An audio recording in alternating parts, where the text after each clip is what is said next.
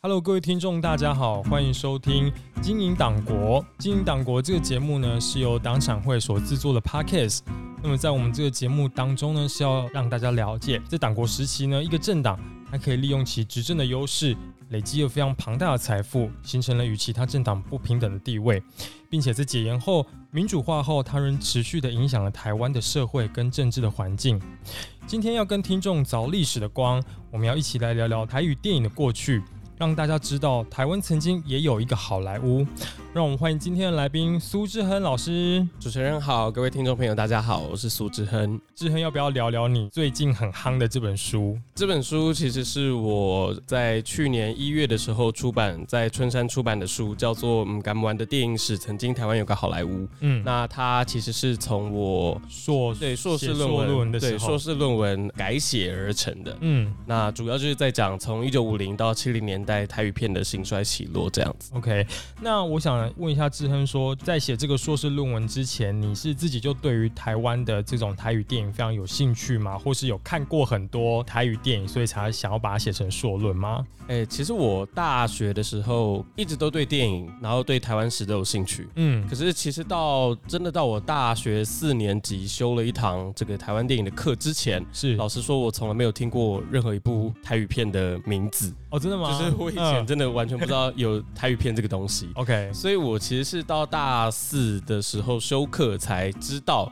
就因为那堂课关系，才才真的完整看过台语片。嗯，看的时候就是真的很惊讶。就当时候看的是哪一部？呃。老师放了四部，呃，一部是这个王哥柳哥游台湾，对，然后一部是林团秋的这个错恋，嗯，然后一部是台北发的早车，然后让我印象很深刻是最后一部是新奇导演拍的这个危险的青春，哦，当时看到就觉得说哇，特别是危险的青春，你就觉得说，哎，就是原来台语片那个时代就已经有前卫的电影，嗯嗯嗯，那当时就很惊讶，知道台语片总产量有超过一千五百多部的时候，你就会很惊讶说，为什么我以前从来不知道。你说在这之前吗？他们拍过的就是对，就是从一九五零年到一九七零年代之间，就是台湾曾经出品超过一千五百多部台语片。哇，这个数字是非常庞大的吧？对，就那个年代来说，对啊，就当时年产量甚至高的时候，每年可以有将近一百五十部左右。对啊，一百五十部就是一个一百五十部，可能我们现在台湾。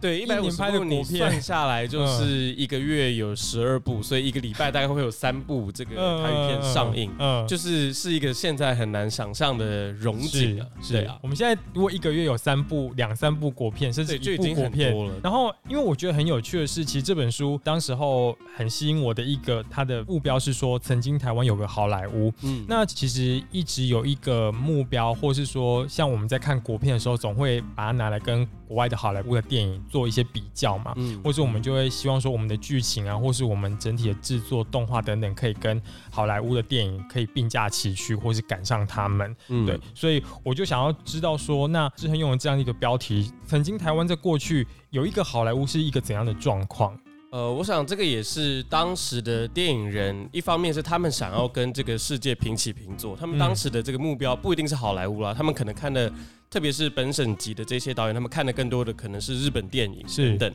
他们想要在世界上跟这些电影人平起平坐的这样子的概念。嗯，那好莱坞这个形容，这当时的电影年产量的庞大，呃，甚至有时候会觉得，其实好像印度的宝莱坞会更更贴切。OK，对对，但可能好莱坞对一般的台湾人来讲会更熟悉了。是是，当时的产量真的是蛮庞大，就在于说，像这个联合国教科文组织，哎，有统计，在一九六六年的时候，台湾曾经。算是世界第三大的剧情片生产国，就仅次于日本跟印度，所以就可以看到当时其实是有这么大的一个年产量的盛况。是，那不止产量多，其实规模也大。就是在台语片里面有一个很有名的导演叫林团秋，是他就在桃园跟莺歌的交接处盖了一个占地超过十甲的这个制片厂。嗯嗯嗯。那他当时就是有点像宝冢这样子，会收练习生啊，然后会在里面演舞台剧，然后也演电影，就是。有这样子的规模经营他的这个台语片的事业。嗯，那甚至当时台湾日报还有专门办这个台语影片展览，还有这种观众票选十大影星的这种活动，然后就影迷就会自己去帮他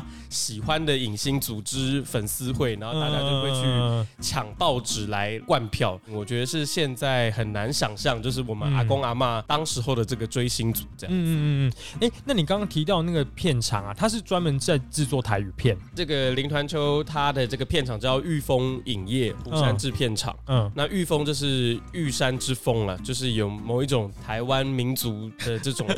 精神象征。是是。那他当时其实他用这么大的资源来盖片场，也有人问他说，呃，为什么不拿来拍国语片？嗯嗯。但他当时就说，一点唔相信功抵台湾，用台语怕台语片和台湾人看，台语片不会香。就是他很有坚持这个拍台语片给那些听不懂国语的阿公阿妈们看的这种理念。嗯，OK，对。那哎，所以后来就是比如说像中影，他就是专门做国语片制片厂。对，中影算是党营的片厂嘛。对。那他其实也有呃有想要拍摄台语片过，因为当时在台湾，因为观众的取向，对观众取向，特别是中影他们早年背负着拍摄正宣电影的这种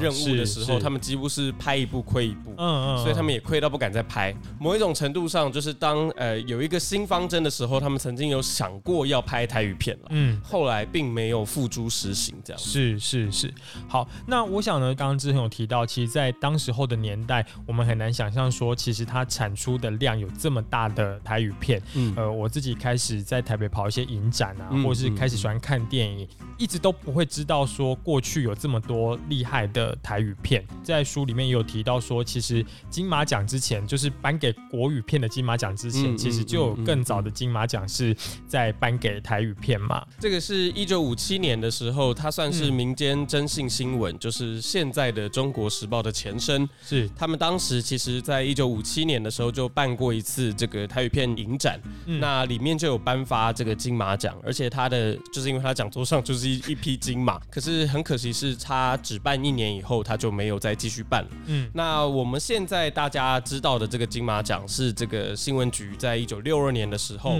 他从这个奖励国语影片办法而来的一个奖项。是，那他的金马就寓意上是取作这个金门马祖战地前线的这个金马嘛？是对。那因为他是从这个奖励国语影片办法而来，所以他自然而然，他一开始接受报名的对象就排除了非国语影片，像是台语片在外这样。是，所以他就是完全以国语片为主的一个奖项。对，那这个奖项它。是不是也是影响到台语片衰退的一个其中一个部分呢？因为金马奖当时其实也只是一个奖啦，那就是有奖金，比较大的应该是说在声势上啦。嗯，因为这个奖项可能会越来越觉得国语片是好的，而台语片看起来就好像比较低俗。台语片的影响，我想比较是在这种名士或声势上面的影响。是，当时也不止金马奖，就是当时在呃亚洲有一个亚太影展，嗯，呃亚洲影展当年叫亚洲影展，现在叫亚。亚太影展是，那当时也是规定，能够代表中华民国去参加这个亚洲影展的，也一定要是国语电影。OK，那那就会相形之下，就会变得好像，呃，想要获得肯定的话，你就必须要拍国语片这样子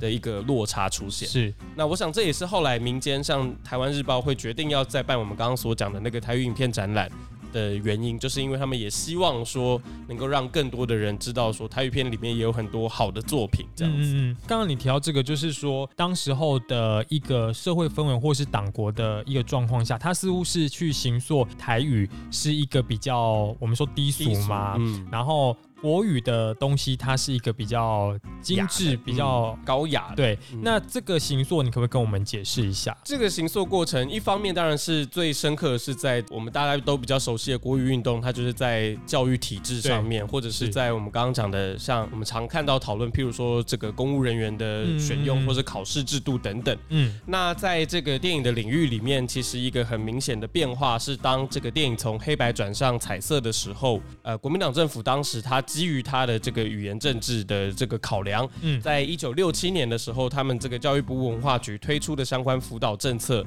就把这个辅导的范围就限定成只有国语，嗯，才可以享有相关的这个辅导措施。是在这些辅导措施底下，就造成这个台语片影人，他们当他们想要面临到彩色技术的转型的时候，普遍面临到一个彩色天花板。嗯，也就是说，这个当他们想要拍彩色片的时候，很多台语影人就会改拍国语。那为什么会形成这么样的一个巨大现象？其实在于我们刚刚讲的这些辅导政策，其实是有蛮多层面的不平等哦。那一个是在于说，当时这个底片或是制片器材，呃，如果是国语片的话，你就可以跟香港影业合作，然后可以免税进口。嗯，那台语片就要付出比较高的这个关税。嗯，那另外一方面是，当时你如果拍的是这个彩色国语片的话，你可以获得一些配额点数。OK，那这些配额点数你凑满几点以后，你就可以发行一部日本。片，因为当时这个日本片在台湾发行的数量是有配额管制，就是一年大概只有二十几部可以。上映，嗯，那这二十几部要怎么分？他们就是用这个配额制度，嗯嗯，就等于说你拍彩色国语片，你可能获得四点，然后你凑满几点，你就可以发行一部日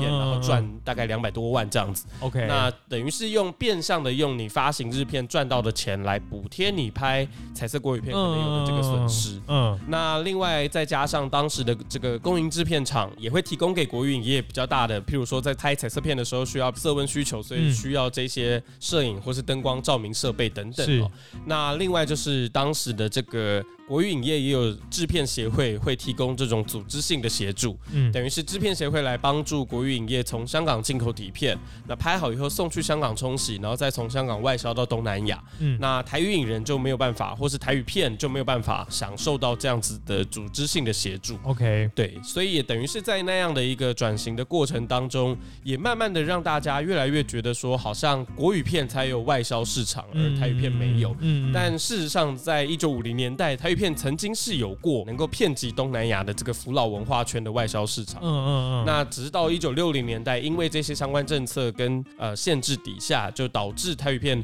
越来越变得好像是只有台湾市场而没有外销市场的一种所谓的这种地方语言的这种方言电影。是。那在这样子的这个情况底下，久而久之，特别是在这个彩色片跟黑白片的差距底下，嗯，就形塑出国语等于彩色等于精致。那台语等于黑白等于低俗的这样子的一种刻板印象，了解。那所以他比如说在各个体制面上去做一些限制，或是说他就明确的去补助像国语片的拍摄嘛。嗯。那经过这样子的方式之后，台语片是大概在七零年代开始就衰退。对，呃，台语片的衰退情形，它其实很特别哦。它其实在一九六九年的时候，都还有将近快一百部台语。黑白台语片的出品每年吗？就一年单单一年就可以有将近一百部。是，可是，在一九七零年的时候，它就瞬间只剩下将近二十几部，然后之后就变成个位数，所以是一个非常急剧的衰退。嗯，那这也就成为一个很令人好奇的问题哦。是，那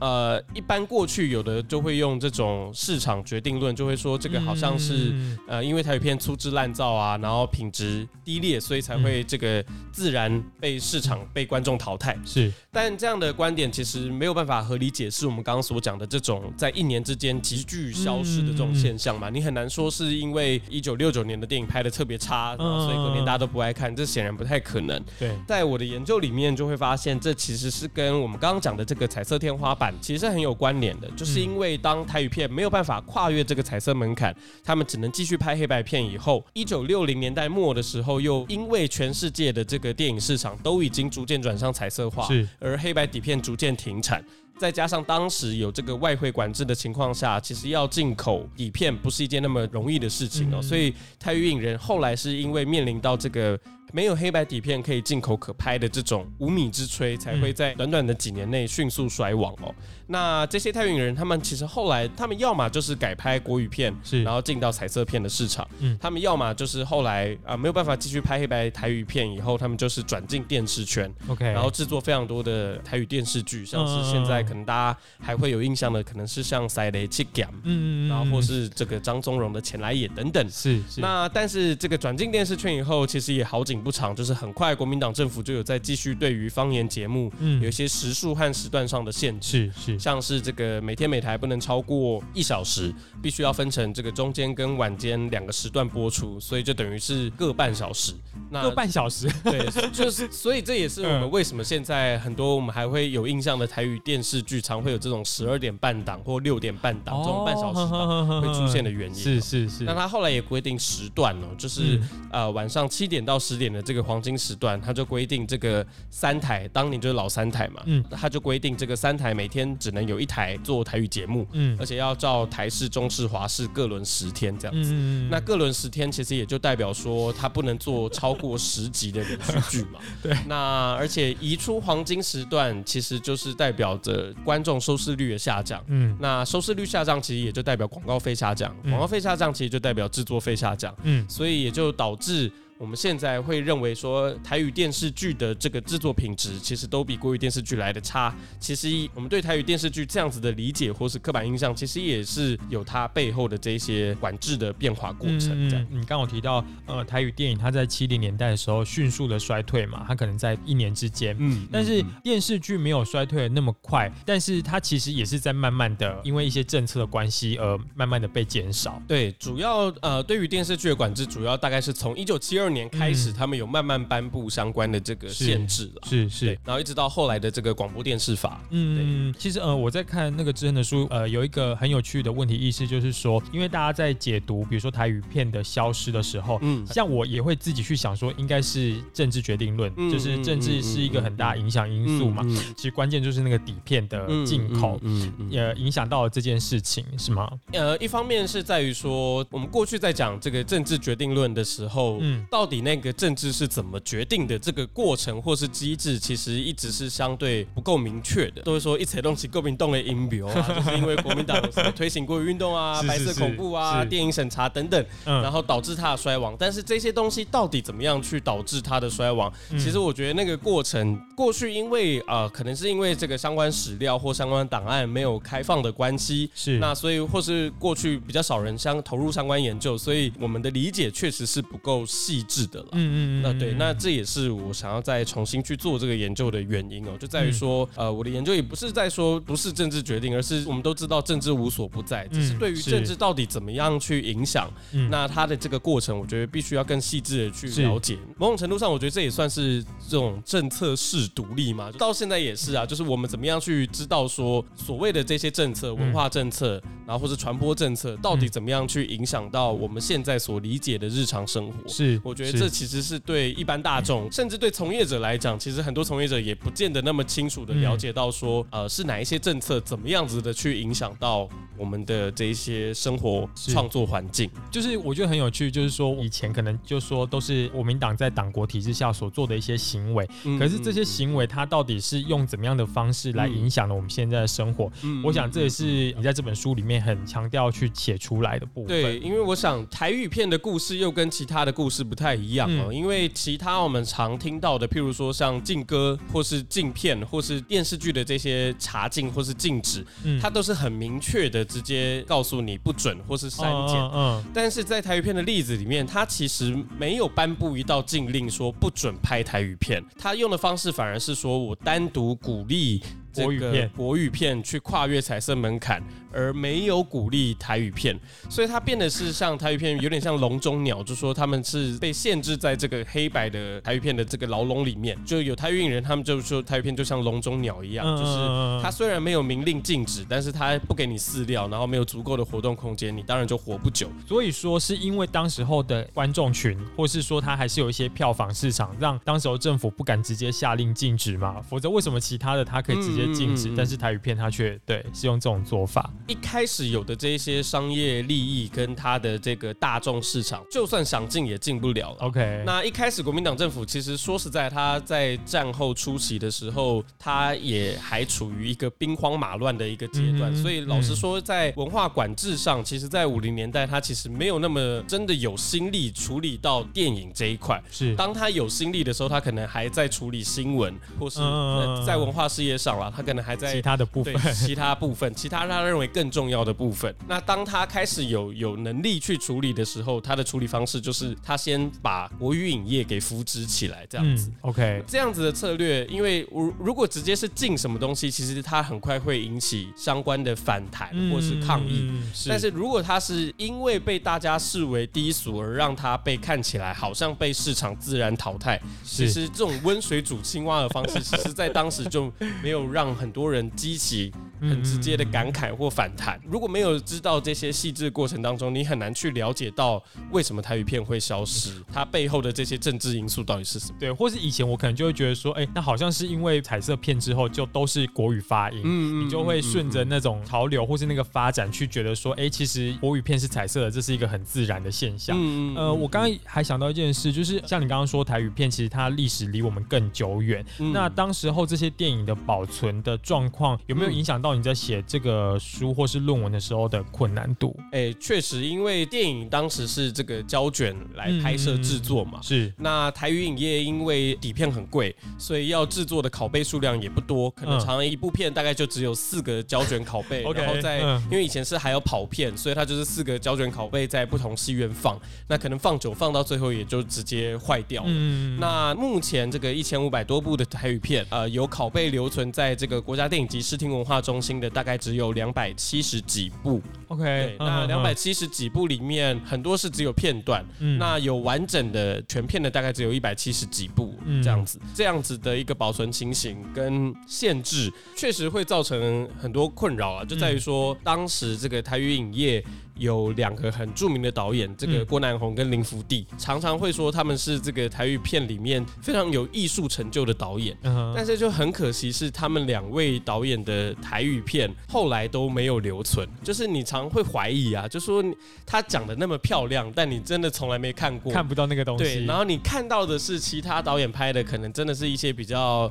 用我们现在眼光看不好看的这些台语片的时候，你真的就会怀疑两个导演访谈时候讲的东西到底是讲真的还是讲假。嗯，那那一直要到这个前几年，呃，台语片六十周年的时候，嗯，二零一六年的时候吧，国家电影中心有找到林福地导演有拍摄过一部他跟日本影业合作的这个彩色台语片，因为他是跟日本人合作，他才可以取得这个彩色的一片，嗯，这个夕阳红只剩下十分钟的胶卷的拷贝，但是光是那十分钟，其实就已经让台语片研究者非常振奋了，就是你就知道说哇，以前这些导演讲的，你在感觉好小，就是。不是讲假的，就是你真的有这么有艺术成就，而且拍的这么好看的这个是在台湾找到的吗？呃，对，在台湾找到。OK，对。那因为你刚刚也有说到说，其实呃，真正最后保存下来的电影，其实大概只有十分之一的这个数量嘛。嗯。那你是怎么样慢慢去拼凑出当时候的这个盛况呢？呃，所以我的研究其实跟一般在做电影研究的文本分析不太一样，就是我我除了在这些影片以外，其实很大一部分还是仰赖。于像简报资料，或是访谈，或是呃相关的政府档案，或是进出口资料等等，绕着电影来谈电影啦。就是不只是从电影的影片文本本身，可能是从它相关的一些出版品，像是当时的台湾电影的杂志，或是它电影当时呃上映的时候都会有相关的本事或是手册，就是用这些方式来拼凑出这个台语片的样貌。那我觉得很重要的一点也在于说，因为我过去是在国家电影中心工作，是那我。工作的内容其实当时就是因为正值这个台语片六十周年过后，大家对于台语片的关注越来越多。嗯，那其实国家电影及视听文化中心从一九八零年代末一九九零年代。其实就一直有在做这个台语片的相关史料的搜集跟引人的访谈哦。那只是过去的这些访谈资料有一些有出版，但其实还有很多其实是录了录音档以后就放在那边。OK，累积了非常多。那我当时的工作比较多，就是在整理这一些录音档的逐字稿。那也是因为这些方式综合呃前人们的研究成果以后来写就这样一本书这样。嗯嗯嗯。那呃，我想问一下，说就是当时候，比如说台湾在六七零年代拍的这些台语电影啊。嗯，这些拍摄的导演他们有没有受到一些国外电影的影响，或是嗯，就是说影响了他们的风格？嗯，有这种状况吗？嗯，当然有。当时的这些这个影人，他们都说，因为过去在台湾也没有什么电影教育的正规训练方式嘛，所以很多导演他们其实都是从看电影去学电影的。嗯，那甚至像呃李全熙导演，他就说他他过去看这个意大利的单车世界级，而且他看电影，他不只是进电影院看电影，他是去求那个电影戏院老板，就是把这个拷贝。借回家，然后用那个剪接机一格一格摇着看，然后看他的分镜跟剪接，是用这种方式来研究电影。是，是啊，然后让他知道怎么样去把这个电影拍出来。对对对对对。所以当时呃，这些台语人其实受到很多，特别是日本电影啦，或是当时像意大利的这些我们刚刚讲的这些写实电影的这些影响。嗯。当然，美国美国电影也有。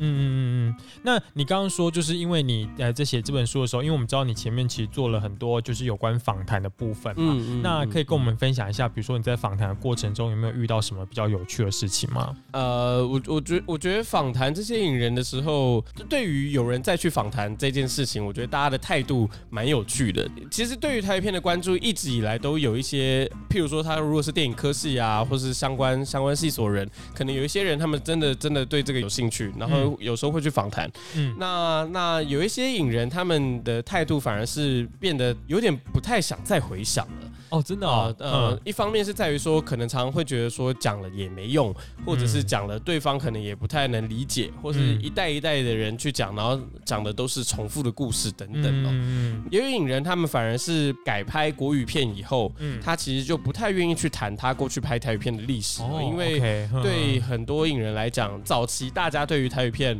普遍认为它是粗制滥造的这种刻板印象，可能这算是他们的黑历史，所以他们反而不太愿意再去谈等等。对啊，所以其实，在访谈影人的时候，怎么样去让这些影人知道你是有做足功课，或者你真的能够试着去理解 他们过去的这些生活？我觉得，我觉得这是在访谈过程当中比较多的体悟。是是是，OK。我们最后可能可以稍微聊一下，就是说，呃，其实我觉得像台湾的金马奖在这几年其实引起了一些政治的风波啦，比如说，嗯，可能把某一个大奖给了中国的电影或中国的限制，他们。不让他们的电影来参加金马奖，比如说会在争论有关政治。可能影响了艺术文化，艺术归艺术，政治归政治。但有的人他也在台上宣誓，就是他做的电影就是跟政治有关的。那我想做这个研究，那你怎么看？就是未来台湾的电影，比如说《无畏》嘛，那其实他在里头用了很多的台语的发音。那就是聊一聊，比如说你对台湾电影的一些想法。一样，先从这个我们刚刚讲政治到底怎么样去影响电影这件事情开始讲起哦。一个是我们刚刚讲的这种发展上的不平等，就像台语片面临的限制。是。那相较于这个台语片，可能像国语片，特别是这个党营片厂，像中影，嗯，他们就可能获得支持。像一九七零年代，他们因为拍片就已经亏损，在一九七二年的 两亿三千多万。是。那最后是这个财政部协调几家银行，就是认赔，对对对，呃，来买单这样子。是。那或者是这种发展上的不平等以外，其他就是像审查，呃，电影审查带来我们一些创作上。会认为说，好像什么电影会卖座，什么电影不会卖座，什么电影能拍，什么电影不能拍，这样子的一些影响。其实，我想这种发展或是跟表现题材上面的这些。过去政治受到限制，其实到现在为止都还影响着这个台湾电影。我们对于国片是什么的这种想法，是那当然这几年开始已经越来越多有了一些转变，就像公司台语台成立，或是呃从台湾新电影以后有越来越多追求写实而有越来越多台语成分的这些电影出现，像刚刚讲的《孤味》，或是这个《江湖无难事》，或是最近的这个《当男人恋爱时》等等，就知道哎，原来连邱泽都这么会讲台语这样子。那当然是一个。越来越好的现象，因为我一直相信这个等于量变会带动质变啦。就说早年对台语有那种呃，好像它比较老土俗的这种刻板印象，其实也是因为在一九七零年代电视剧受到的限制，它就只有这么一小段时间能够来拍，自然而然它就会去专攻比较保守的客群。嗯嗯。但如果是像一九六零年代每年能够有上百部台语片的时候，它当然就会有各种不一样的不同样貌。它有这些武侠片，它也有爱情片，它也有写实片，它它。也有歌仔戏电影等等，嗯嗯，那我相信在现在等于是又是另外一次的呃量变可以带动质变了，就等于是在这个海角七号以后，这个国片复兴的这种情况底下。呃有越来越多愿意呃用台语，然后用不一样的这种方式来表现的这些作品出现以后，是一方面是它更贴近我们的生活，那另外一方面，我想它也会给予我们呃不同语言或者不同族群文化的表现有一些不一样的新的想法，这样是。国片的市场其实展现了台湾呃在地故事的这些生命力。我也发现台湾的观众其实是更加喜欢看跟我们生命力或跟在地有关的这些故事。嗯，OK，那我们要不要请那个志恒讲一下你最近在忙的一个很大的展览？好，最近就是在国家人权博物馆，在每年四月七日言论自由日都会测一个相关的展览。是，那今年呃我们就是以电影审查为主题，然后测了一个叫做“剪出来的电影史”战后电影审查特展。呃，国家人。权博物馆这个白色恐怖精美纪念园区，就是捷运大平林站那附近。嗯嗯呃，每天的早上九点到晚上五点有开放，那礼拜一休馆。那已经开展，然后要展到这个十二月十二号。所以就是大家如果有经过，呃，有有兴趣的话，可以去这个景美纪念园区来看展。这样。OK，你现在之后的那个工作都会跟电影有关哦。呃，跟战后台湾文化史研究有关吧？对啊，主要是这个部分。对，你在写那个硕论的时候，有想到？就是说，你做这个研究，然后可以引起这么大的回响，就是很多人在讨论这本书啊，或是在研究的时候，当然不敢不敢 想这么远吧。当然，一方面它是对我是很有共鸣的，就在于说，因为我我自己的母语是台语，那那，但我从来不知道台语片这这这段历史，所以这么巨大的空白本身就是会引起我的好奇，而且你也会知道说，这背后一定是跟当时党国体制，然后跟语言政治有关，是那也影响到我们的这个本土文化样貌，但到。到底是为什么？我觉得在一开始要做研究的时候是不知道的了。是，但我想现在能够，如果这个书能够让大家有兴趣，我想也是因为他当时这个题目触动我的这些元素了。许愿一下，说那个金马奖、金马影展可以办一个很盛大的台语电影的那个，因为之前其实都陆续有修复，对，都是有有修复片，然后就会在影展，像那个大侠梅花鹿，去年。还前年有修复过，应该更久以前就已经修复好。只是对对对，最常被讨论的就是大虾梅花鹿。第一次看的时候，真的会想说，哇，那个令人 shock，